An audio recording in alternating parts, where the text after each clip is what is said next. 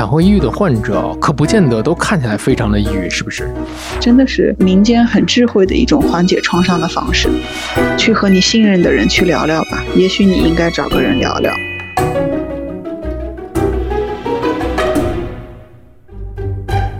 家人们谁懂啊？这个播客不仅有主题曲，还有听友大合唱版本。你头昏脑胀，不太灵光，走路也有点踉踉跄跄。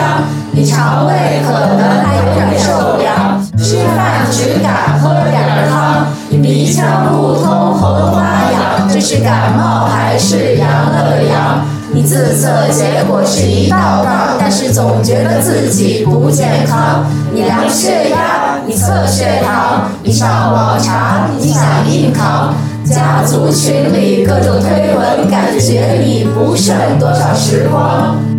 你哪儿不舒服别慌张，毕竟人吃五谷杂粮。你哪儿不舒服别紧张，来听医生怎么讲。内外妇儿科研临床要听检验和影像。没事儿就别胡思乱想，人生还有下半场。这病说来话长，但是也好讲。这病说来话长，欢迎收听有请阿汤。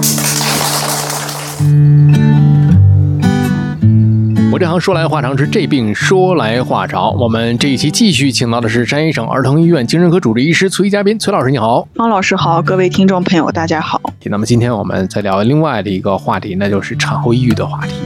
奶奶辈或者是妈妈辈的人啊，会认为随着社会的进步跟这个医学技术的发展，你比如说我们之前聊过的无痛化的这个分娩，董老师还有之前的我们的这个麻醉医生也都聊过无痛化分娩的这个问题。无痛分娩呢，给予了女性更加安全和健康的一个保障。产后抑郁，妈妈辈、奶奶辈会认为矫情，过去老一辈没有这个问题，也没有这个影响，这其实是一种错误的观念了，嗯是吧？因为我们没有办法去脱离一个相应的一个女性她确实遇到的一些困难啊或者处境去、嗯呃批判他或者去、嗯论断他，而是必须要结合他真正面临的一个生活处境，用一种关怀的一种视角去理解他，他到底经历了什么，所以他会有这样的一些难受。对，体现出来的一个问题，那就是，呃，大家对于产后抑郁啊这个了解不深，重视程度不够，甚至还有人以此为耻啊，没有将产后抑郁的状态正确的表达出来，家人也没有这方面的知识储备，那么对于发生的这一类的情绪变化不够了解，所以呢，这种现象也没有被大家所重视起来，所以这一个话题我们也是一个必选项的一个话题啊，可能也是不同的受众群体才会选择收听的，但是没有关系，只要大家有需求，我们一定会把这个问题给大家带出的。先来聊一聊吧，崔老师，我们想问一下，什么是产后抑郁呢？那这个产后抑郁呢，它就相当于是抑郁前面加了一个这样的一个限定词汇，嗯那也就是用来特指描述。那这个抑郁呢，是发生在妊娠完之后，就是我们妈妈在孕育完宝宝之后，她的一个发生的一个心情上、情绪上的一个变化。嗯但是呢，这个结尾的时间啊，它不同的国家啊，它是有一些相应的争议的。有的可能是产后四周，有的是产后六周，有的是产后一年，都可以嗯算作是产后抑郁。对于这个时间的这个范围，大家不同的国家和地区可能它的界定是不太一样的嗯，是的，对。啊。那这个产后抑郁跟我们之前所说的这个抑郁是有什么样的一个区别呢？嗯，对。那既然它发生在产后，那其实呢，它和抑郁之间啊，大部分是重叠的。嗯嗯那又有一些产后的相应的一些比较呃特殊的一些嗯特征吧。那可能就会表现为，就是除了抑郁的这些情绪低落、嗯、动力缺乏、持续性疲惫这些之外，还有一些相应的产后的一些特定的特征，比方说妈妈会表现为就是缺乏恰当的母爱行为，嗯是感觉到自己就是记忆力不好呀，或者是脑子变笨变差，表现为不能有效的就是担任起照顾婴儿的这种妈妈的角色，而进而的呢，内心会产生很多的这些内疚感啊、负罪感啊，那可能会产生一些特殊的一些危险吧，就有可能哦在新闻当中听说，那这个妈妈会对对婴儿有一些伤害的一些行为，又或者是对她自己和婴儿都有一些伤害的行为，那这个是她的一些特殊的一些危险性。那这里面其实还有一个是抑郁识别的一个问题了，也就是说，刚才我们听起来崔老师的这些临床上所见到的这些比较危险的行为，它是产后抑郁。那产后抑郁的患者可不见得都看起来非常的抑郁，是不是？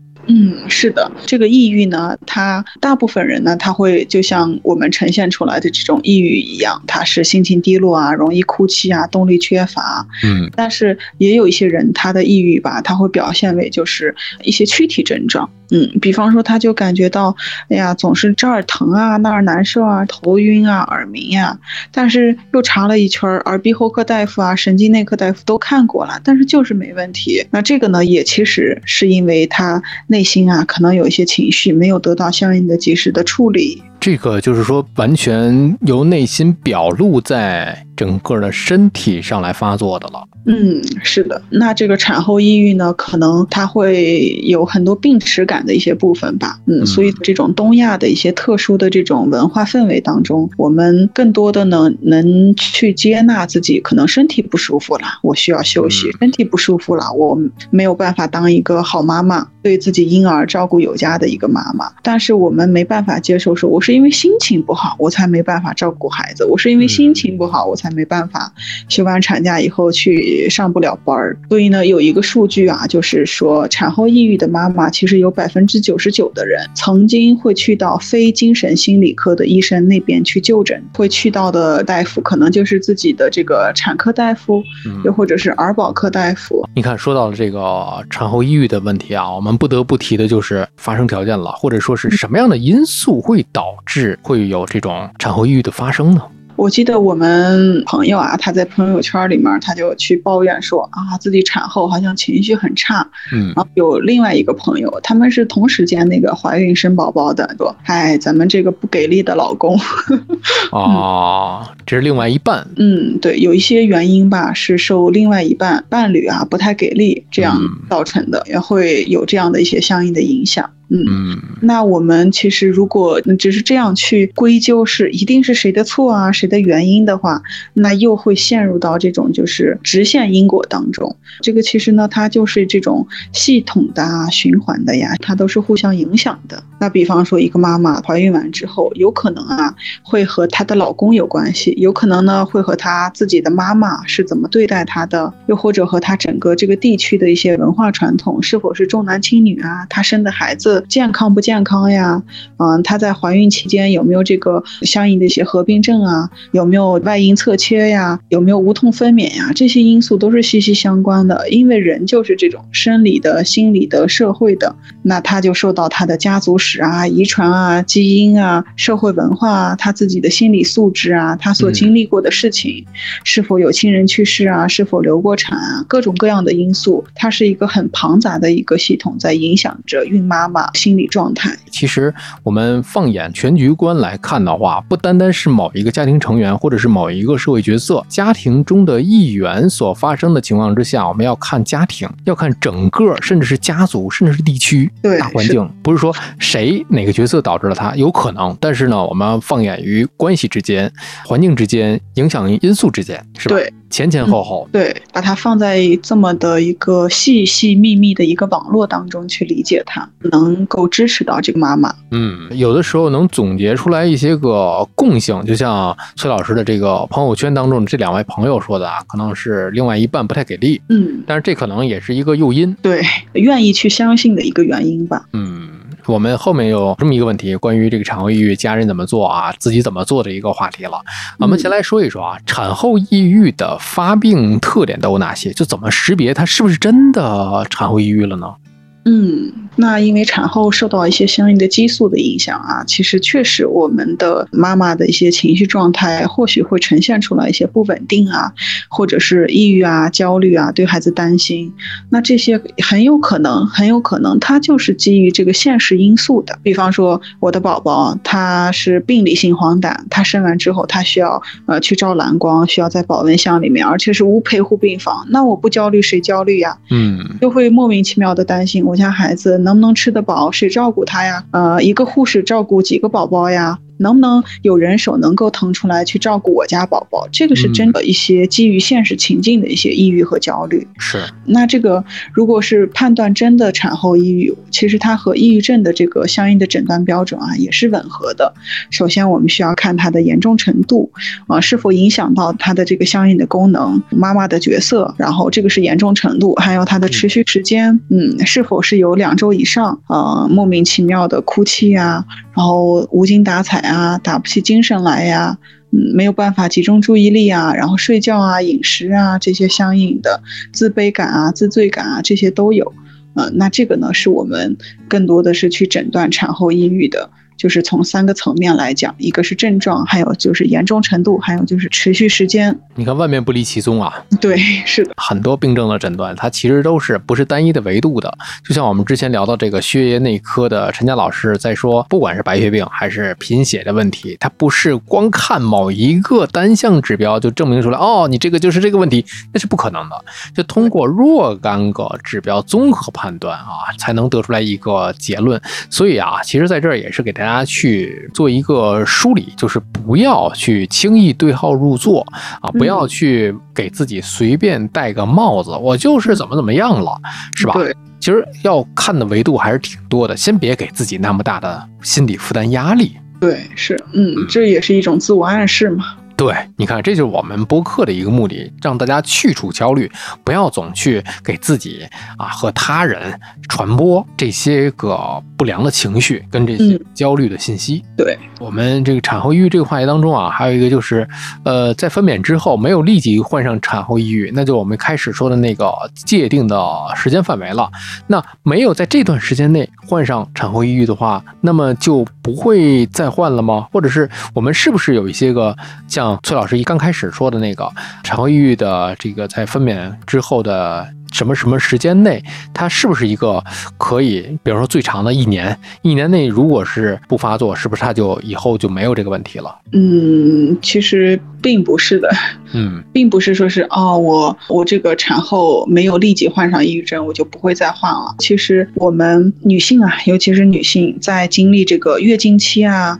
然后分娩期啊，然后更年期啊，各种各样的一个生命不同的旅程的时候，我们都会有一些相应的这个，嗯，精神障碍的一些风险因素会提升。那其实我们的这个终身患病率的话，根据一些统计学数字的话，大约是在百分之十九左右的。不用去单纯的去看这个产后抑郁，而是去站在整个人的这种全生命的一个周期的视角去看。那我们整个人在整个生命阶段当中，是会在某些特殊的时期，或者某些不那么特殊的时期，都有可能会患上抑郁症的。重要的就是我们去知道自己的一个。怎么样通过日常的一些生活方式去维系自己的一些身体健康？就像是我在怀孕之前，我就和我的爱人一起做好相应的一些准备，那去商量好我的爱人可以给予到我哪些支持啊、陪伴啊。那在什么样的情况下，我就需要一些相应的专业的帮助了。在生完孩子之后，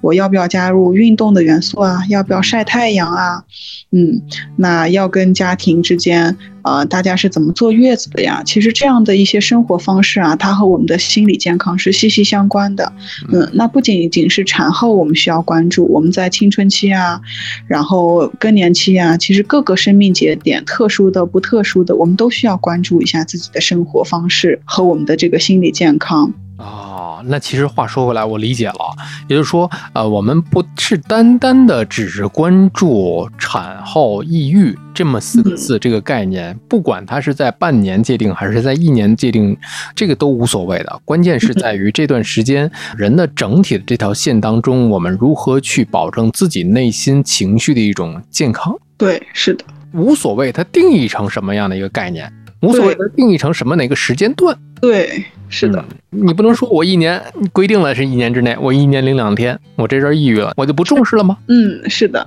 它定义为是四周啊，还是一年啊，还是六周呀？它其实是为了方便这个呃做一些统计啊，或者医学上的一些区分。而我们人呢，其实在现实生活中，他真的没有那么的严丝合缝。人的生病不是对照着这个教科书去生病的，我们要做的就是关照好自己的内心。然后，如果出现了一些抑郁。焦虑的话，也没关系，我们及时的做一些调整，也有的治呀，很多种方法可以帮助到自己。你看，话又说回来，多说一句，我们人的这个个体差异性，还有这个随时的这个变化呀，如果真要是都按照教科书来生病的话，那医生这个角色呀，就能被 AI 取代，就都下岗，对，对呀、是吧？那就太简单了。甚至是说，我们呃每一个人上网查一查啊，找一找，搜索一下，对号入座，自己给自己开点药。对，是的，况且医生也不是查这些网上资料学得的啊，嗯是十几年的这个功夫，真的是又有亲身的经历，规培，也有这个实习实践，真的是这个过程太难了。所以说，个体差异，包括我们每一个人的这个病症的特殊性跟复合性啊，没那么简单。所以大家也真的是还是那句话，不要妄自的给自己扣帽子，不要随便的给自己下结论。对，是的，能够认识到这个问题，就已经进步了一小步了。对，大家对于产后抑郁的这件事儿来讲，包括有的人说，呃，我补足睡眠，能不能从产后抑郁当中得到康复呢？嗯，这是一个很好的一个切入点，因为很多时候我们就睡觉睡不好，它就会带来一系列的继发问题。是那比如说啊，孩子每两个小时就哭一次，而且是半夜。哎，那真的妈妈很痛苦的，妈妈痛苦，然后这个时候爸爸也需要做一些帮助，帮妈妈，让她能够去补足睡眠，因为睡眠不足的话，她总是没有这个深睡眠。嗯、那我们在睡眠那期讲到，总是没有深睡眠，那会影响到他这个情绪的识别啊，他的情商啊，甚至他的一些记忆力啊、注意力这些的。那妈妈后续就很会影响他是否能当一个好的照料者。嗯那妈妈进一步睡觉睡得不好，然后他又没有办法，觉得自己注意力也集中不了，白天昏昏沉沉的，又会陷入进一步的一个自责当中，就会觉得，哎呀，我怎么这也做不好，那也做不好。嗯嗯，所以从一个角度来讲，补足睡眠啊，或者吃好、喝好、睡好，这样是能够对于这个产后抑郁啊，甚至预防抑郁都是有极大的重要意义的。这是一个其中的一个可以自己去调节的一个手段。嗯，对，一个嗯关键的一环。嗯，当然这个是还没有影响到那么严重啊，那么严重的影响到自己的身体躯体的时候，嗯，是的，如果是像我们刚才说的，已经啊、到了躯体的一些表现的时候，可能就要去就医了。当然，另外一个问题就来了，一就医的话，肯定会开一些药物啊。那很多人会担心进入哺乳期的时候，我不能服用一些抗抑郁的药嘛？是的。那这个就看这个抗抑郁药具体是什么级别的了。嗯嗯，抗抑郁药呢，我们就会给它分级啊，就是根据它的这个药物代谢的一个动力学去看它是否能够进入到乳汁。嗯，嗯然后甚至有一些听众朋友也会问，那我怀孕的时候能不能服用这个抗抑郁药呀？嗯，它是否会有一些致畸形的一些风险啊？嗯这些都是需要根据您的当时的一个情况，医生会跟您一起共同商量出来，是否是需要呃服用抗抑郁药。那是否是需要停乳的，还是我们服用到了这个抗抑郁药之后，我们还可以继续的哺乳，还是我们在服用抗抑郁药之前，我们先储存一些足够的一些乳汁，然后供宝宝进行一些相应的冻在冰箱里面呀，让宝宝后续使用。嗯，这些中间有很多可值得我们医生和患者之间、和孕妈妈之间进行商榷的部分。嗯这个里面是很灵活的，所以大家不需要过度的、过早的去担心。我们遇到具体情况的时候呢，我们会和自己的主治的这个精神科医生一起去来探讨一下，嗯讲出你的担忧、你的担心的地方。那医生呢也会根据您的一个情况，然后和您说明一些相应的一些情况、一些风险告知，最后呢共同的做出这样的一个决策。嗯，我觉得这才是有效沟通，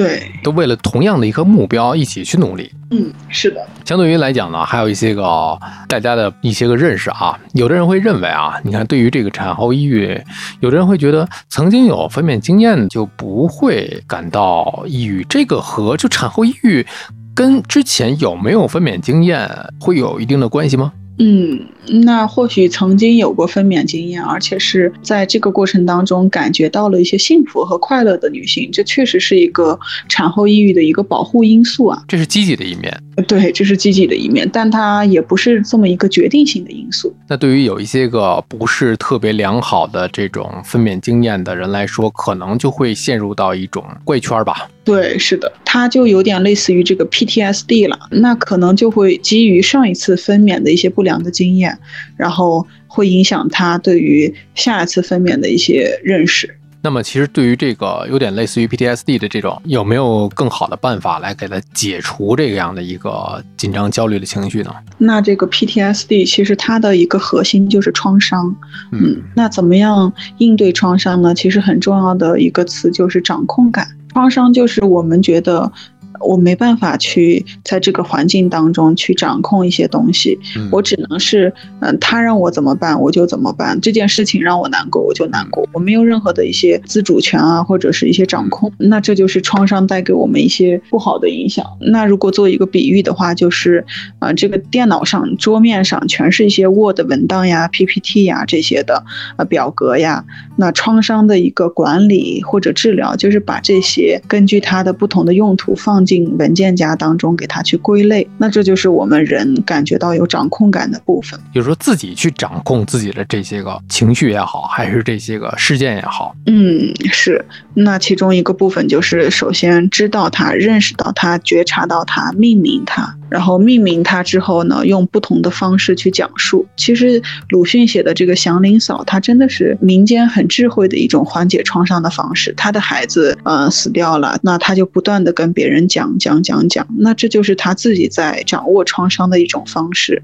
他不断的用自己的一种口吻去叙述发生在自己身上、自己孩子身上的一些悲惨的故事。那某种程度上，他也用这样的一种方式去掌握了创伤。哦，说破无毒。嗯，是的，大胆的讲出来，然后自己呢，首先要输出出来，讲出来，在这讲的过程当中，自己去掌控整个事件的这么一个走向。嗯，是的，去和你信任的人去聊聊吧，也许你应该找个人聊聊。哎，这是另外的一本书。嗯，是的，这个人或许是你信任的人，或许是你一个陌生人，或许是你偶遇的人，也或许是一个专业的心理医生。嗯。只要你能信任他，首先这是第一步。对，是，首先在保护自己的前提之下。嗯，我们今天的最后一个问题啊，也是我们的点睛之笔了，就是我们的主旨问题，就是如何缓解产后抑郁？就自己怎么做，家人你该怎么做？对，是。那我就很感谢大家的这样一个提问。我也在想哈，我做这样的一个医生，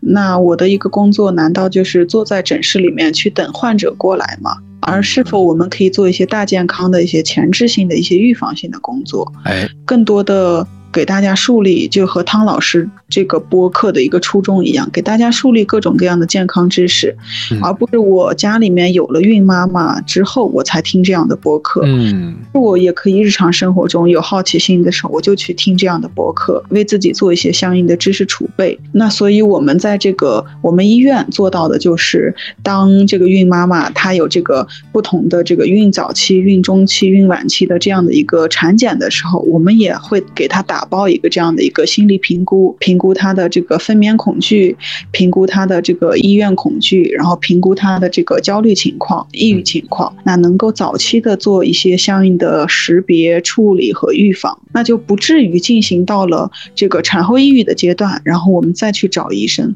而是在之前呢，我们就有一些相应的一些课程啊，一些免费的一些服务包给到这个孕妈妈以及她的伴侣、她的整个家庭，给她一些相应的支持啊。就把问题前置，对，是预防性的，嗯，对，一级预防为主，兼顾二三级预防。三级预防是有包含有一级预防、二级预防和三级预防。一级预防呢，就是这个病因预防，就比方说这个每天六克盐；二级预防呢，就是三早预防；三级预防呢，就是到了后续阶段了。所以应该就是我们讲的，应该是更加的注重这个一级预防。作为这个家人而言呢，如果是一旦发现了这个发生了，发现了产后抑郁的话，呃，最亲近的人，我们作为家里人，不同的角色，其实我觉得最多的也是最简单、最力所能及的，应该就是像我们之前说的陪伴吧。嗯，对，不去指责说你为什么这样呀，或者别人都能怎么样，不去这种论断啊、指责啊，而是去一种关心的视角去，你可以不说些什么。嗯，就是人是三岁学说话，一辈子学闭嘴，就有可能更多的倾听啊，这些无声的陪伴也真的是很重要的。嗯，你就在他旁边陪着他，这个也是很重要的，就是陪伴的力量。嗯，对，然后甚至分担一些家务，就是很切实的也没问题，分担一些家务，让妈妈睡个好觉。